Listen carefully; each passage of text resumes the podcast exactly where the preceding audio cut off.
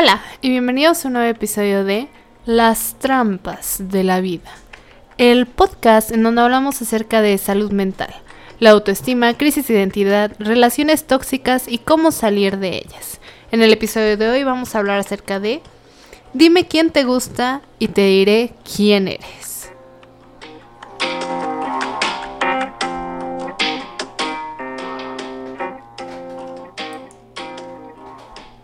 Tal vez no lo sepas, pero el tipo de personas que te atraen dice mucho de tu personalidad, tus valores, lo que te hace falta en tu vida, e incluso deseos inconscientes.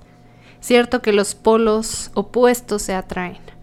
La mayoría de los casos te atraen las personas con personalidades diferentes a la tuya, para compensar tus carencias. En breve, quien te gusta puede ser un reflejo de lo que careces en ti mismo, de tus valores y aspectos ocultos de tu personalidad. ¡Wow! Por ejemplo, si te gustan personas a quienes les gustas o les importas menos de lo que ellos te importan a ti, proviene de baja autoestima, miedo a la intimidad, un estilo de apego ansioso. Por cierto, si quieres saber cuáles son los tipos de apego, hice un episodio. ¿Eres ansioso, evitativo o ambos? La psicóloga Helen Fisher revela que el rechazo puede incrementar qué tan atractiva perseguimos a una persona.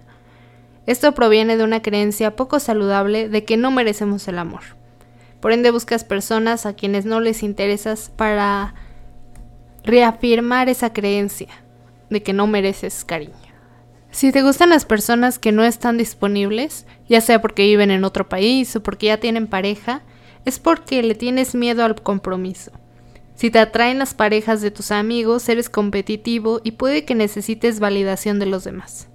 Si te gusta alguien que se parece en actitudes a tu mamá o a tu papá,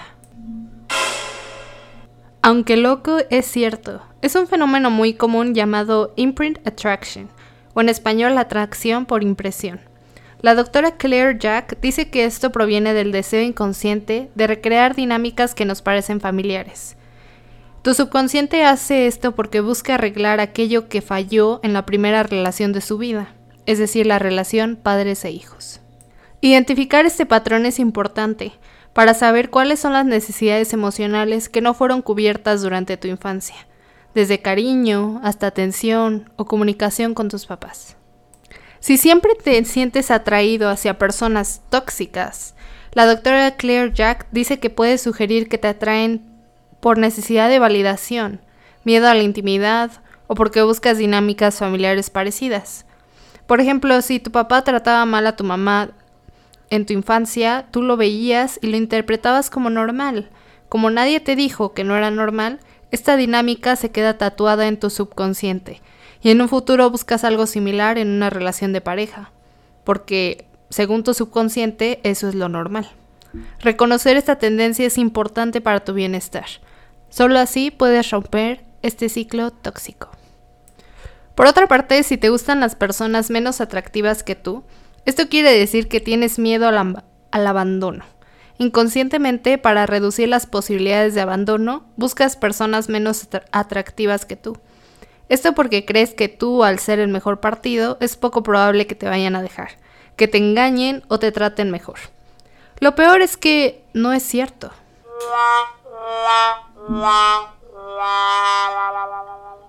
Casi nunca sucede de esta manera. Luego a estas personas que son menos atractivas se les infla el ego y terminan haciéndote daño. Se le llama el efecto kill the cheerleader, matar a la porrista. Por ejemplo, hombres poco agraciados que nunca los peló la porrista, es decir, la chava guapa que les gustaba en infancia o cuando eran adolescentes, guardan inconscientemente un resentimiento y cuando consiguen a una chava guapa le hacen daño o hasta le engañan para demostrar superioridad, sanando así una necesidad emocional que tuvieron cuando eran niños. Si te gustan las personas analíticas e inteligentes, lo que esto refleja en ti es que eres una persona decidida, probablemente perfeccionista y ambiciosa, en busca de llegar a la cima.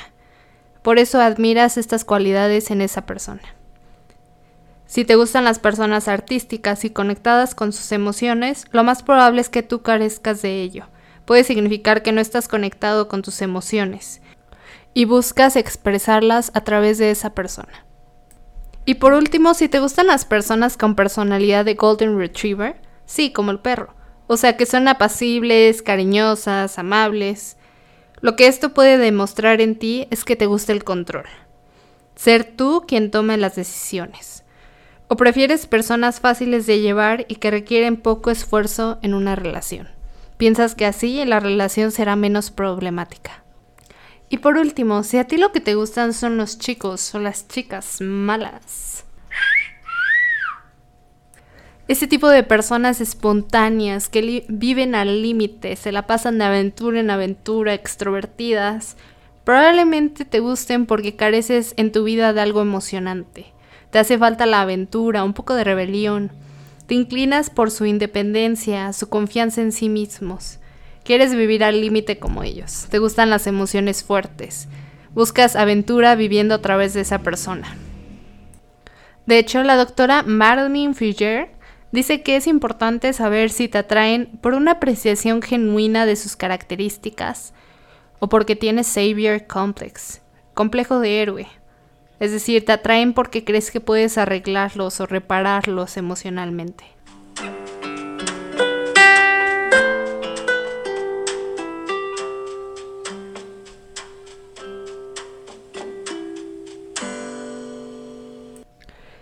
Reconocer el por qué siempre te atraen un tipo de personas puede hacerte descubrir un patrón, reconocer tu valía propia y cambiar este patrón de atracción si es necesario, buscando relaciones más saludables. Dime, ¿te identificaste con alguno?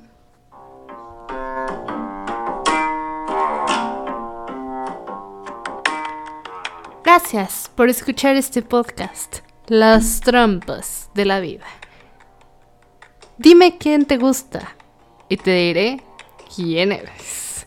No se te olvide suscribirte si es que me estás viendo desde YouTube, Spotify, Apple Podcasts o las otras seis plataformas en donde este podcast está disponible. Sígueme en mi Instagram, yo soy arroba las trampas, guion bajo de, guion bajo la, guion bajo vida, en donde subo contenido más detallado de estos podcasts. Comparte este podcast con tus amigos y familiares. Nos escuchamos en un próximo episodio. Bye.